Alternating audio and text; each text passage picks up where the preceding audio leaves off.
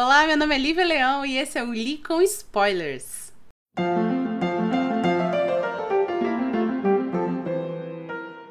Se você acompanha o nosso podcast, você já sabe qual é o episódio de hoje. É o episódio de spoilers de Bruma de Avalon, mais especificamente do volume 1, que é Senhora da Magia. Um livro que eu já li várias vezes na minha vida e que eu escutei por audiobook dessa vez. É, enfim, esse livro foi lançado em 1983 pela Marion Zimmer Bradley e a gente já discutiu todas as polêmicas que essa autora teve no episódio de segunda-feira. Vamos então propriamente entrar no, na história do livro. A história do livro, ela começa com a duquesa da Cornualha, chamada Igraine, recebendo então a Viviane, que é a Senhora do Lago, ou a Senhora de Avalon. E o que, que é Avalon? A gente precisa entender que esse livro ele se passa na antiga Bretanha. A antiga Bretanha é uma região que está entre parte da, da Inglaterra e parte da França.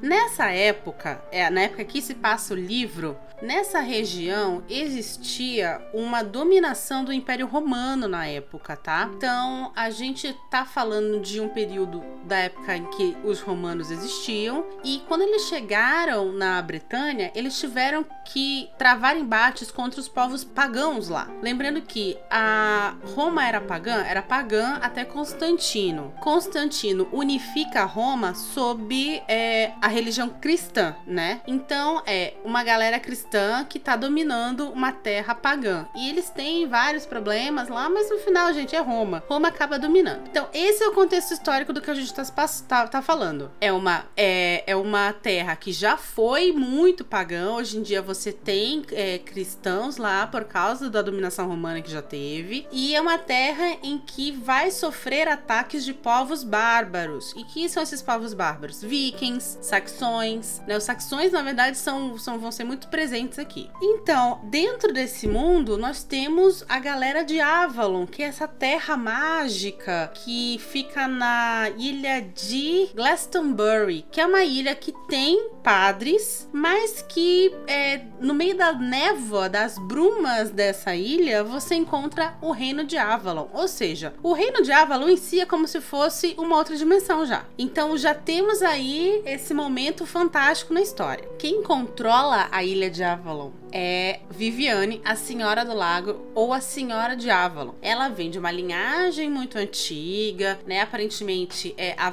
a, o domínio de Avalon ele é uma coisa meio hereditária e ela era filha da última grande sacerdotisa, da última grande Senhora do Lago. A Igraine, que é a duquesa da Cornualha, ela é irmã da Viviane. Quando a, a, a mãe da Viviane tem, teve vários filhos com vários homens diferentes, a gente vai entender essa dinâmica mais tarde tarde. E aí ela é dada para casamento com o Duque da Cornualha, o Goloá, quando ela tem 14 para 15 anos. E essa história começa com a Igraine, já uma mulher de seus 19 e 20, com uma filha chamada Morgana, que é a filha da, do, do, Duque da, da Cornualha. E o que, que a Viviane vai é, fazer lá no castelo da Igraine? Lembrando, é, nós estamos falando aqui numa alta idade média e nós estamos também falando que existe um Merlin aí. Então, para você que conhece um pouco da história do Rei Arthur, que é a história que é contada em Brumas de Avalon, você já vai conseguir reconhecer aí uma galera. Por exemplo,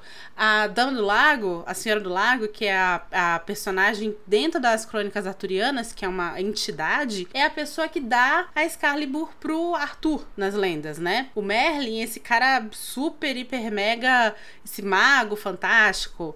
Então, assim, você já consegue conectar alguns, algumas pessoas ali. Só que em Bruma de Avalon a gente vai ter essa história contada não só pelo ponto de vista da mulher, como de uma maneira muito mais realista.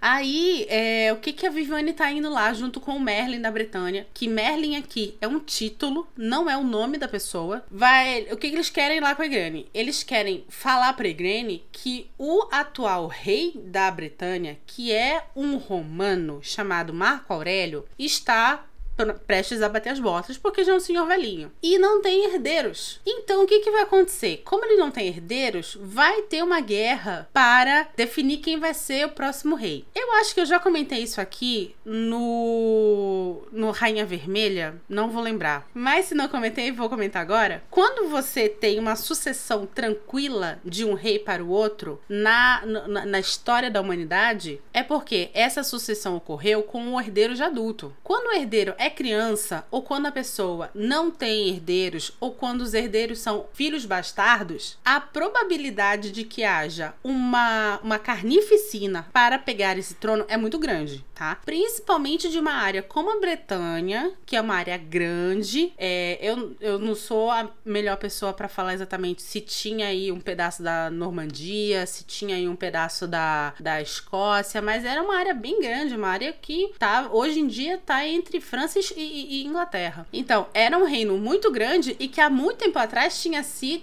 tinha se formado pela junção de sete diferentes reinos, para você ter uma ideia de quanto era, como era grande a, a antiga Bretanha. Enfim, é, então eles, eles chegam lá com a Igrane e falam assim: olha, o Marco Aurélio vai morrer, um, um, novo, um novo rei tem que ser coroado, e a gente tem um plano para que esse novo rei seja um rei amigo de Avalon. O que, que a Viviane e o Merlin estavam enfrentando? O crescimento do cristianismo naquela área. E aí, Avalon já era essa região meio que numa outra dimensão, então já era complicado. Imagina com um cristianismo que é sim uma religião muito fácil de se, de se desenvolver nas regiões onde ela chega, né? Imagina com o cristianismo é, crescendo. Então o plano era simples: a gente vai unir uma das filhas da deusa, que é uma das mulheres criadas em Avalon, com este novo rei, e essa, e essa mulher tem que também gerar um filho, porque é para garantir logo duas gerações, né? De reis aí, amigos de Avalon. Quem é que a Viviane e o Merlin escolhem para essa, essa missão? A Igraine. Só que a Igraine, como eu falei, ela já era casada. Ela era duquesa da, Gorlo, da Cornualha, casada com o Goloá. E tinha uma filha ainda. E naquela época, gente, ainda não,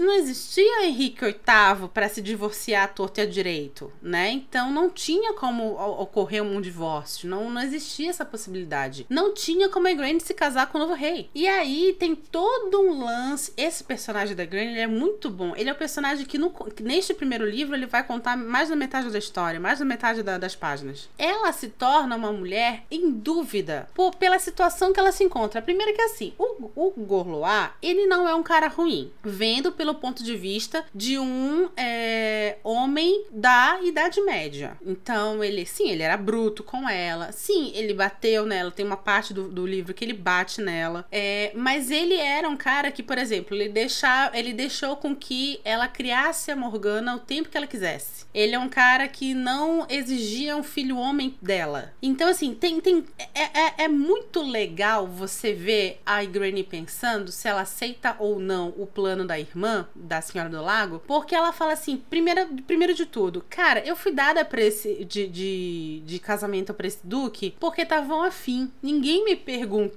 porque é assim, porque as mulheres são um joguete na Idade Média. Inclusive um joguete na mão de outras mulheres. Eu era um joguete na mão da minha irmã, me deram pra esse cara. Primeiro ponto. Segundo ponto, esse cara, eu sou apaixonada por ele? Não. Mas, mano, ele me deu uma filha, eu sou a senhora desse local, ele me trata muito bem, ele, eu tenho vantagens que outras mulheres na minha posição não têm. Em nome de Deus, por que eu gostaria de trocar isso? Aí a gente tem um outro lado. Primeiro, eu ainda, Grene pensando, né? Eu ainda assim sou sou filha da deusa, sou neta, filha do Merlin, ela era filha do Merlin, irmã da Senhora do Lago, e eles vêm me propor me tornar a grande rainha da Bretanha.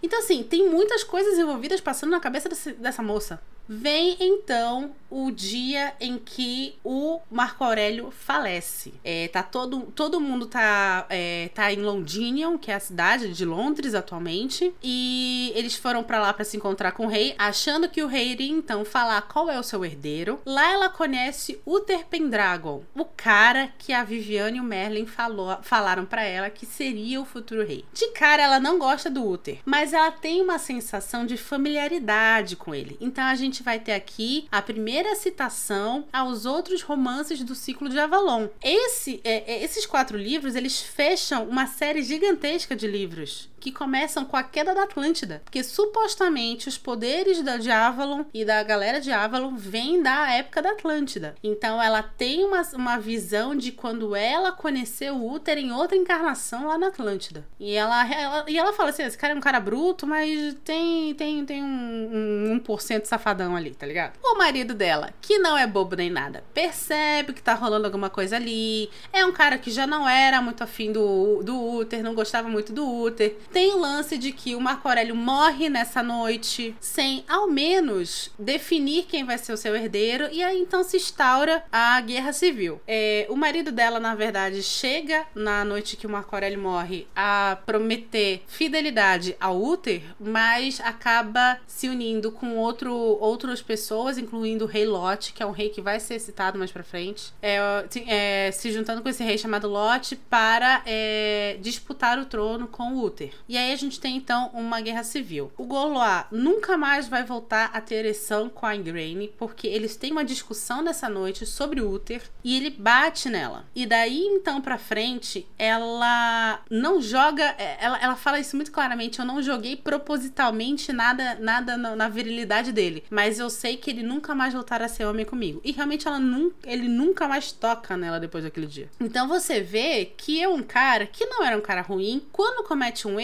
ainda assim é muito bem punido. Precisamos ter isso em, em mente. Quem, é, tem uma pessoa que mora com a, com a Irene que é a Morgal, Morgose. A Morgose é a irmã mais nova dela, dela e da Viviane. Ela é uma menina de seus 14, 13, 14 anos. A Morgose é uma personagem que eu adoro. Eu tô numa fase da minha vida que é uma fase que eu já tive, que é uma fase de gostar de vilã. Teve uma época da minha vida que eu só gostava de vilã. Atualmente eu estou vivendo essa fase novamente, acho que por causa de WandaVision e de sua Agatha Harkness, que é uma das melhores vilãs que eu já vi na minha vida. Ela é fantasticamente incrível. E aí, a Morgose, ela é um personagem que eu não gostava tanto nas primeiras vezes que eu li, mas agora ela é, eu acho ela fantástica. Ela sim é uma personagem totalmente sem moral e caráter. Mesmo aos 13 anos você sente isso. Que ela dá olhares, por exemplo, pro Gorloa, que deve ser um cara de 30 anos, tá ligado? Enfim, vamos guardar, assim como o Lot, vamos guardar a figura da Morgose aí pro, pro, pro um futuro próximo desse livro. Ah, tá tendo então essa guerra civil é, entre a galera para saber quem é que vai ser o rei. A Igraine, ela tem visões do Gorloa morto, então ela sabe que o Gorloa vai vai morrer em algum momento, vai dar ruim para ele nessa história. Ela descobre que ele sabe onde o Uther tá, então ele vai atacá-lo, vai fazer uma, uma armadilha contra o Uther e ela então utiliza uma magia para, para aparecer para o Uther em campo de batalha e avisar que o marido dela tá vindo pra, matá-lo. E é muito louco, porque ela quase morre nessa magia. É, é um momento muito legal, porque ela faz isso tudo meio que em sonho. Ela não faz realmente porque ela tá indo com aquela intenção, ela faz meio que sem querer. Aliás, o poder da Granny meio que é sem querer, assim, tanto que ela renega depois esse poder. O que acontece é que durante o sonho ela visita ele e quando ela está indo, a alma dela está indo até o campo de batalha, ela é parada por uma entidade. E essa entidade fala assim: Olha, você é, quer é, avisar o teu amante que ele vai ser morto, mas você precisa saber que você vai ter uma consequência para você e para as pessoas ao seu redor. E que é o, o que acontece? Ela fica muito doente, ela quase morre, ela fica muitíssimo fraca. E quando ela se recupera, o Gorloa volta. E aí, que quem tá do lado do Gorloa é o Merlin. E aí ela acha muito estranho, porque o Gorloa era totalmente cristão. Aliás, tem um, um frade que mora na, na, na, na no castelo com ela, que é uma criatura horrenda. E ela acha estranho aquilo, né? Que o, que o Merlin tá lá do lado do marido, mas ela aceita mesmo assim. Quando o, o marido entra, ele revela que na verdade é o Uther que matou o marido dela e tava com uma magia que o Merlin colocou nele para que todo mundo que o visse achasse que ele era o Gorloá. Eles então têm uma louca noite de amor e no dia seguinte, quando eles acordam, eles acordam com a chegada do corpo do marido real dela. Então, daí pra frente tem um pequeno pulo de tempo, onde a gente sabe que aquela louca noite de amor deles é, gerou uma criança, mas como essa criança foi gerada fora do casamento, porque mesmo que eles tivessem se casado às pressas, eles se casam no mesmo dia, tá? Que chega o corpo do marido. Literalmente, o corpo do marido não esfriou para essa mulher casar com o Uther. Quando chega é, é, desculpa, eles acabam se casando mesmo no mesmo dia, mas mesmo assim existe falas das pessoas de que talvez aquela criança não fosse do útero. Mesmo o Arthur, que é a criança que vai nascer, chamado Gideon, Arthur é o nome romano, mesmo que aquela criança seja a cara do pai, que é um cara louro e branco de olho azul, enquanto o Gorloar era um cara moreno com cara de romano. Só abrindo parênteses aí, a gente precisa lembrar que Roma domina, primeiro de tudo, é uma cidade italiana, domina todo o Mediterrâneo, do, domina também é, Espanha, então as pessoas de Roma não são brancas, loiras de olho azul, tá? Vamos tirar isso da cabeça. Não é Joaquim Phoenix que é que é romano, tá, galera? O Gorloar era um cara romano, moreno e a, a Morgana, a filha da, da Igraine, ela vai nascer uma criança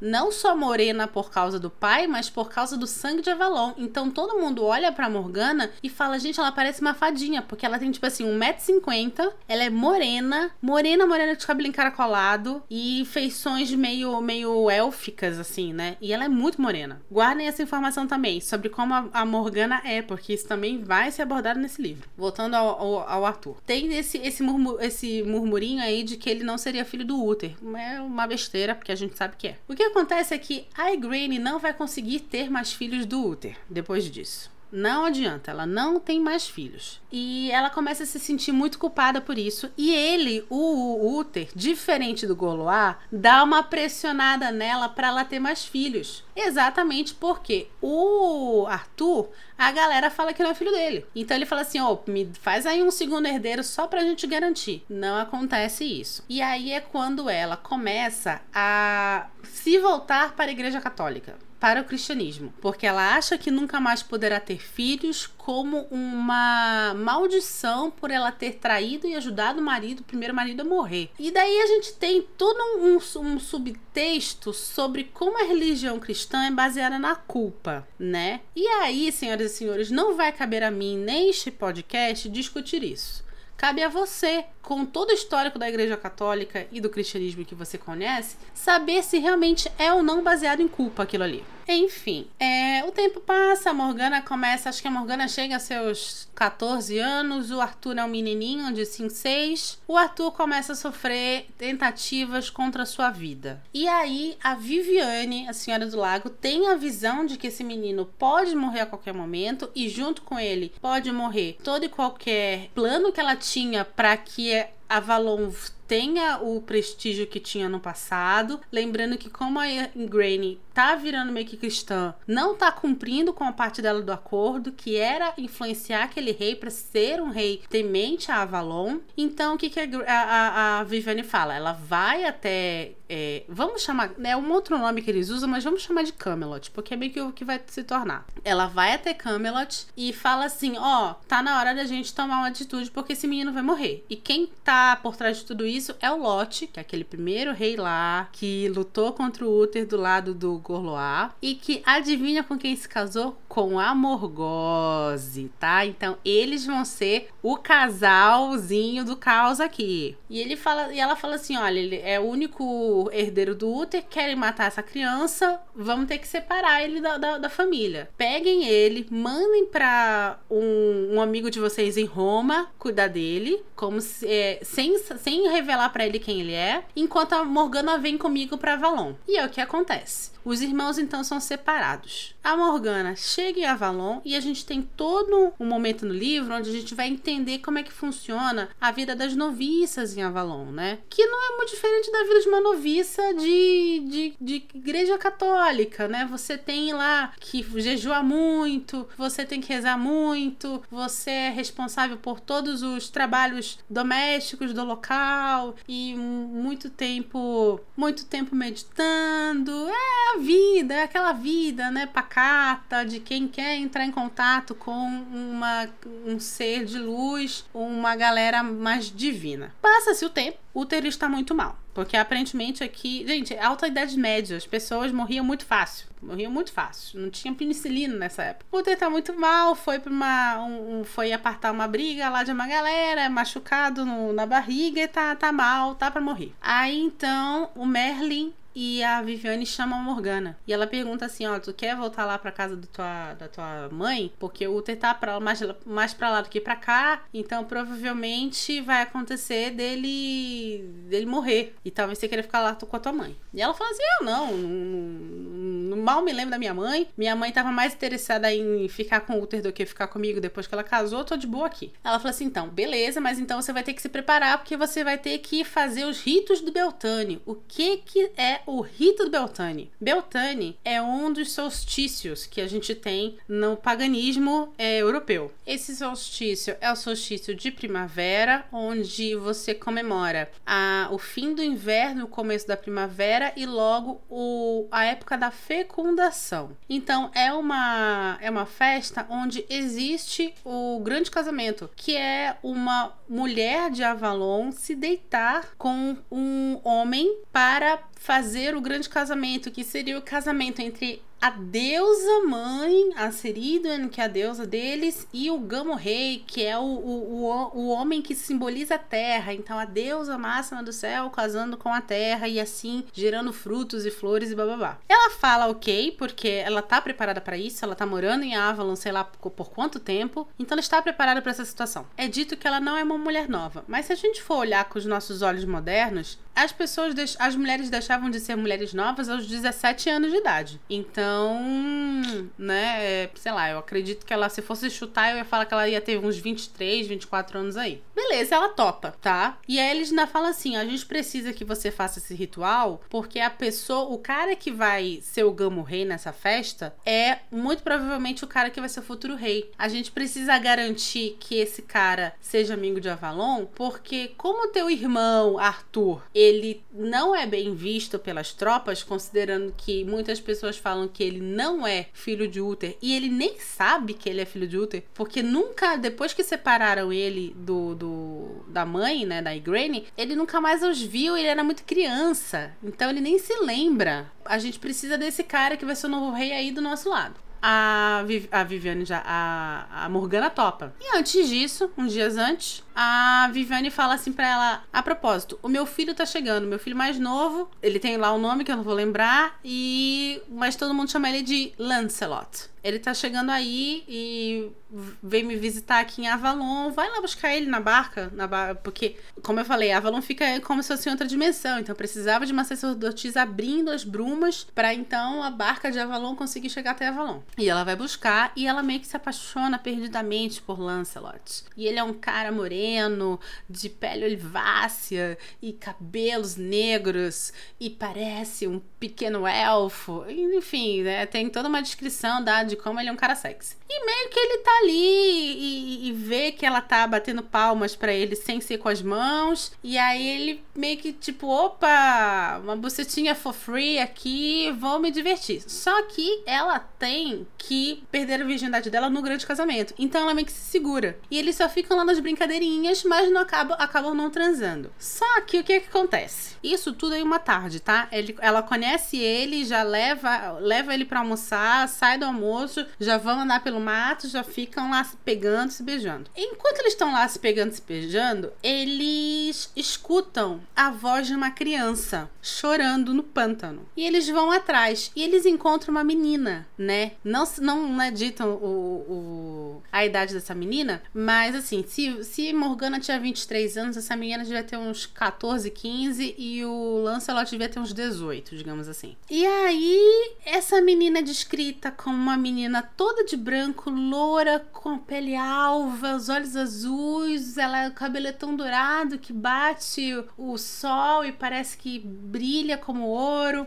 Já lembra de como a Morgana era? A Morgana era pequena, morena, com uma cara de fadinha, é, cabelo encaracolado, todo desgrenhado. Ela se sente muito feia. E o Lancelot, que é um babaca completo, já tô adiantando, gente. Quatro livros, este cara é um babaca. Ele vai ficar todo todo pela menina na frente da Morgana, que ele tava pegando há 30 segundos atrás da moitinha. E aí ela fica puta. E a menina tá chorando. Porque não ela não sabe como ela passou do convento. Lembra que eu falei que em Glastonbury tinha um, um convento, um negócio de, de, padres e também de freiras? Essa menina, ela é criada no convento como a filha de um de gente com dinheiro na época era criada, era mandada para convento. E ela não se sabe como ela passou para Avalon. Ela entrou pela, por algum, alguma fenda nessa dimensão e foi para Avalon. A Morgana, vendo que o Lancelot estava todo todo pra menina, manda ela embora. Tipo assim, ó, pega esse caminho aqui que tu vai parar lá no teu convento e fecha a bruma. Qual era o nome dessa menina, senhoras e senhores? Porque aparentemente a Britânia era um ovo.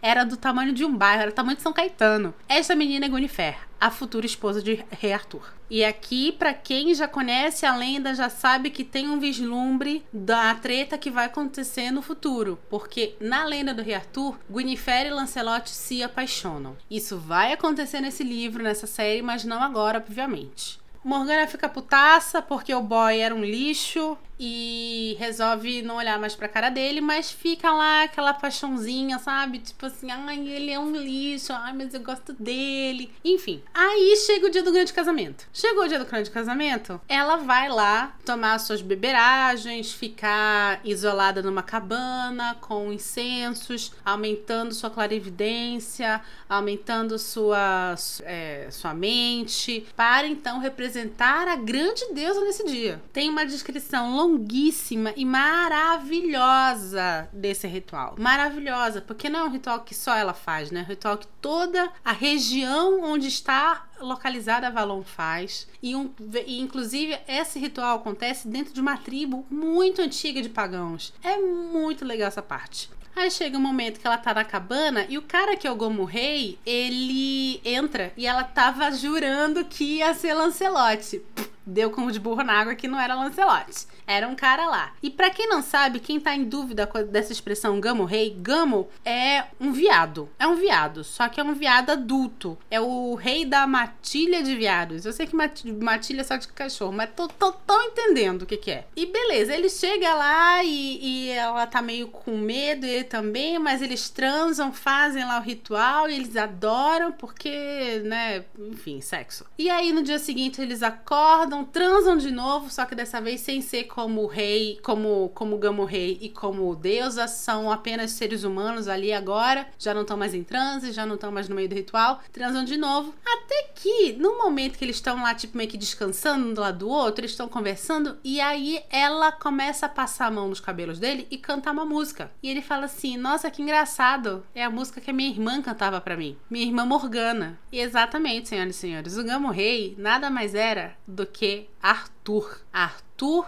era o Gamo Rei. E a Morgana e o Arthur se reconhecem aí, cara. E eles ficam em choque. Ele fica em choque. Isso é muito louco, cara, porque antes dele descobrir que ela era Morgana, ele fala para ela, né? Ah, você foi a minha primeira mulher, eu fui seu primeiro homem, então.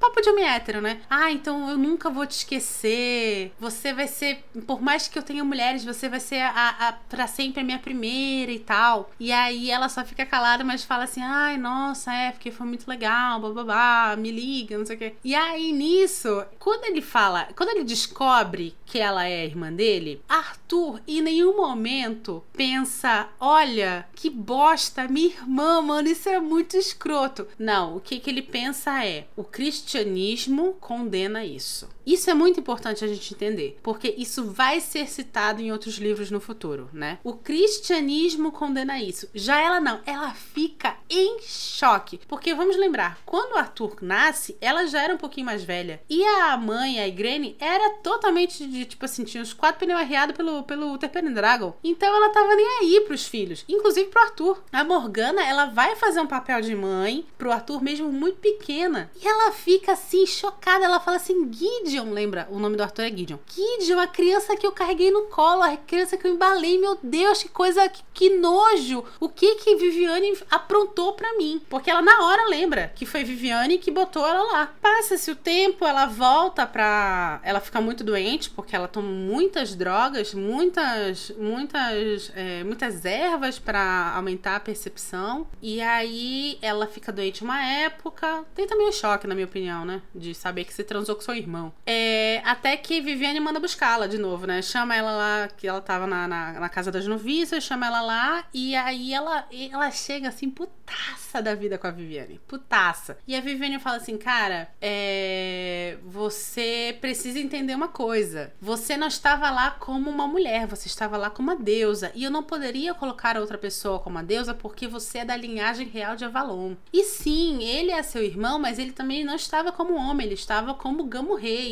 E ele também não só é da linhagem é, real de Avalon, como ele é o, o futuro rei da, da Britânia. E aí a Viviane manda um mó caô sobre o bem maior, sobre salvar o paganismo. E a menina, gente, vamos lembrar, a menina, o pai morreu, a mãe não queria muito saber dela, ela se acha feia, ela ela a Viviane foi realmente uma mãe para ela, amou-a profundamente como filha. Ela acaba caindo no conto da Viviane. Passa um tempo, ela é chamada para Camelot para coroação do Arthur como como rei. Ela reencontra a mãe, um reencontro totalmente frio, porque a mãe Acre põe na cabeça que ela tem que agir como uma cristã. Ai, mano, assim, Grani, Grani foi assim um excelente personagem pro personagem mais escrotinho dessa série. Aí ela reencontra Morgause, que agora tá casada com Relote, e é uma mulher muito.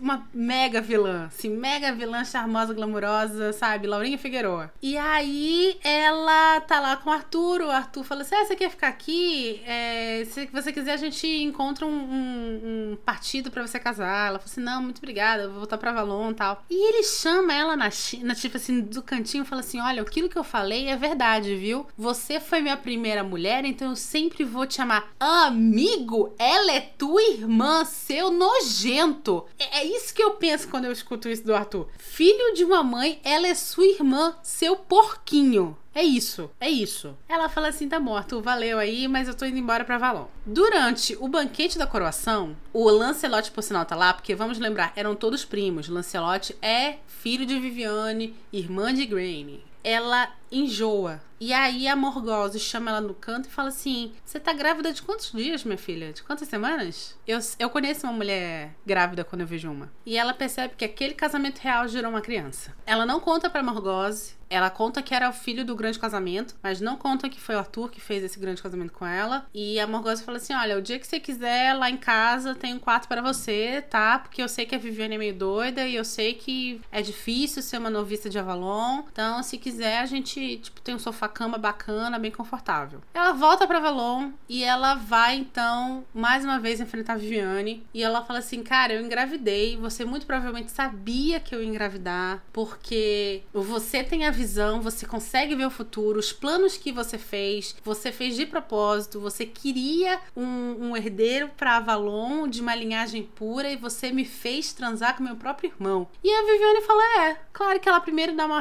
uma, uma rodeada, fala assim: "Não, não, porque você é a filha que eu amo, não sei o quê. É, não dá certo né? A, a, a, Morgana dessa vez não vai cair nessa história. E termina o livro, então, com Morgana indo embora. Ela largando as vestes dela de noviça de Avalon e indo para casa da Morgause. É, antes disso, algumas cenas antes, ela tenta, é, ela pensa em abortar a criança, mas ela sem querer, gente, a gente tem que entender que é tipo um, um mundo dentro do mundo. Ela sem querer, dentro de Avalon, vai parar no Reino das Fadas que é uma outra dimensão de Avalon. E aí, a. Meu pai tá rindo aqui, porque, tipo, é, é Inception da, da, das fadinhas, tá ligado? E aí, nisso, uma rainha fada chega, encontra ela e fala assim: Olha, eu se fosse você. Ela encontra uma rainha fada e a rainha fada vira pra ela e fala assim: Olha, é, nada contra, seu corpo, suas regras, porém, eu se fosse você não deitaria essa criança fora porque é a única criança que você vai ter. E ela desiste de abortar. Então termina o, o livro e assim, a Granny louca, consumida pela culpa por não ter dado mais um herdeiro pro marido, mas assim, cagando pros outros filhos que ela teve. É, a Viviane é, totalmente metendo o pé pelas mãos em, em troca de um plano que só na cabeça dela talvez funcione. O Arthur, nojentão, pervertido, psicótico, pensando na irmã. E no meio de tudo isso, a pobre da Morgana grávida, indo pra casa de quem? Da Morgose, a grande vilã da história. Então, assim,